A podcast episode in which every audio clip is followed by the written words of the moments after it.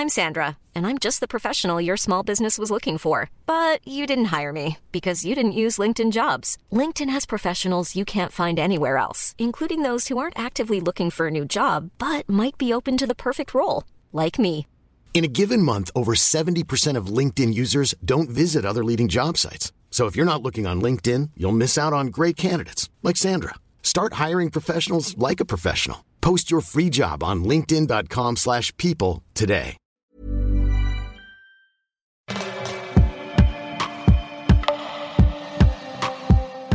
Comment savoir si je risque de faire un burn-out? Un article Rocky, écrit et lu par Clémence Boyer.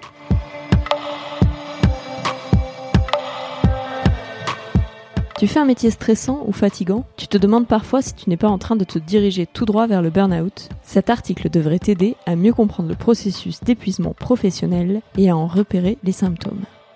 Le burn-out est un épuisement dû au stress chronique. Cet épuisement est d'abord physique, puis il se répercute sur l'équilibre psychique et les émotions. Décrit Catherine Vazé, psychologue spécialiste du burn-out. Le burn-out est un processus et non un état, c'est-à-dire qu'il se passe souvent plusieurs mois entre les premiers signaux d'alerte et l'effondrement final. La situation se dégrade progressivement et les victimes peuvent avoir du mal à s'en rendre compte. Tu connais la métaphore de la grenouille qu'on plonge dans une casserole d'eau chauffée à feu doux? En général, le burn-out se déroule en trois phases. La première, c'est celle du sur-régime. Confrontée à du stress chronique, la personne va rentrer dans une période d'hyperactivité avec une charge de travail importante et beaucoup d'exigences pour elle-même. Elle ne compte pas ses heures et ne s'arrête jamais. Ensuite vient la phase 2, celle de l'épuisement. Assez logiquement, la personne qui subit du stress chronique depuis plusieurs mois et travaille sans arrêt se fatigue. Elle commence à faire des erreurs et peut avoir du mal à rester concentrée. Mais au lieu de prendre du recul et de se reposer, elle va compenser avec du surinvestissement, en travaillant le soir et le week-end ou en raccourcissant ses temps de pause et ses heures de sommeil.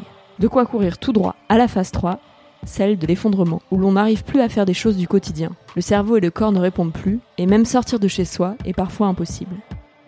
Le terme burn-out est relativement récent, puisqu'il a été utilisé pour la première fois dans les années 1970 aux États-Unis pour décrire l'épuisement de certaines professionnels de santé.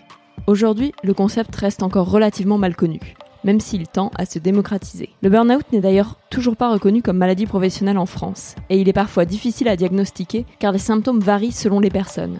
S'il n'est pas traité à temps, le burn-out peut avoir des conséquences tragiques. Tentative de suicide, accident de voiture ou du travail lié à la fatigue, mais aussi causer des dégâts irréversibles au niveau du système immunitaire ou des problèmes cardiaques.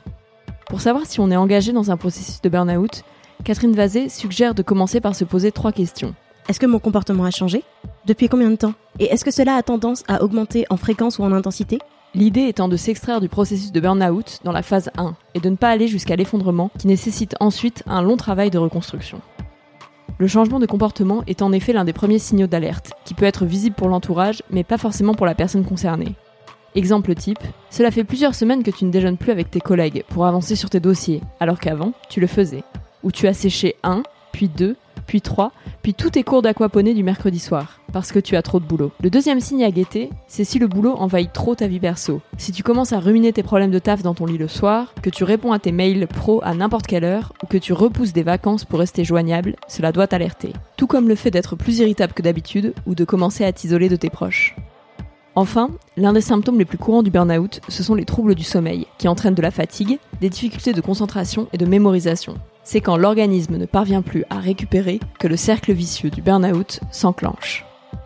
Tu te reconnais peut-être dans les symptômes que je viens d'énumérer et tu te demandes alors comment sortir de ce cercle vicieux. Sache déjà que tu as fait un premier pas en lisant cet article, puisque plus on connaît les mécanismes qui mènent au burn-out, plus on est susceptible de s'en extraire. Il est néanmoins important de ne pas rester seul avec sa souffrance, et d'aller chercher de l'aide auprès de professionnels. La première personne vers qui tu peux te tourner, c'est ton médecin généraliste. Il ou elle pourra te prescrire un bilan de santé pour faire le point, et écarter d'éventuels soucis de santé partageant des symptômes avec le burn-out des carences, des problèmes de thyroïde, l'apnée du sommeil, etc. Tu peux aussi te tourner vers la médecine du travail, pour être suivi par quelqu'un qui peut servir d'intermédiaire avec ton entreprise. N'hésite pas non plus à te tourner vers un psy spécialiste du burn-out pour être accompagné dans ton processus de guérison. Obtenir un arrêt de travail pour se reposer est une excellente idée, mais cela ne suffit pas à sortir de ce processus. Tu cours le risque de rechuter dès que tu reprendras le boulot. Il faut vraiment analyser avec un ou une professionnelle ce qui t'a mené à l'épuisement et réfléchir ensemble à comment éviter que cela se reproduise. Il n'y a pas d'autre solution que de se mettre à distance du travail pour se recentrer sur soi et réviser son rapport à l'autre et son positionnement dans le travail. On ne peut pas se sortir seul du burn-out. Il faut être accompagné. assure Sandrine Vial-Le-Noël, psychanalyste et intervenante en prévention des risques professionnels.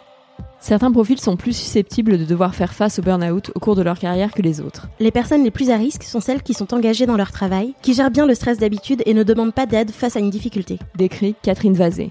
Ce sont des personnes qui veulent toujours faire plus et mieux. Elles répondent facilement aux demandes des autres et ne veulent jamais les décevoir. Complète Sandrine Vial-Le-Noël. À l'opposé, il y a, selon elle, des personnes qui ne feront jamais de burn-out, parce qu'elles connaissent bien leurs limites et savent dire stop.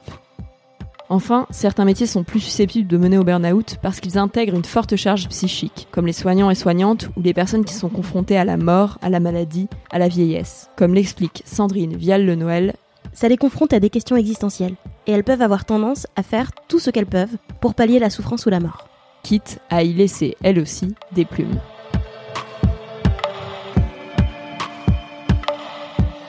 Cet article t'a plu Rendez-vous sur www.rockymag.com pour en parler dans les commentaires de l'article. À bientôt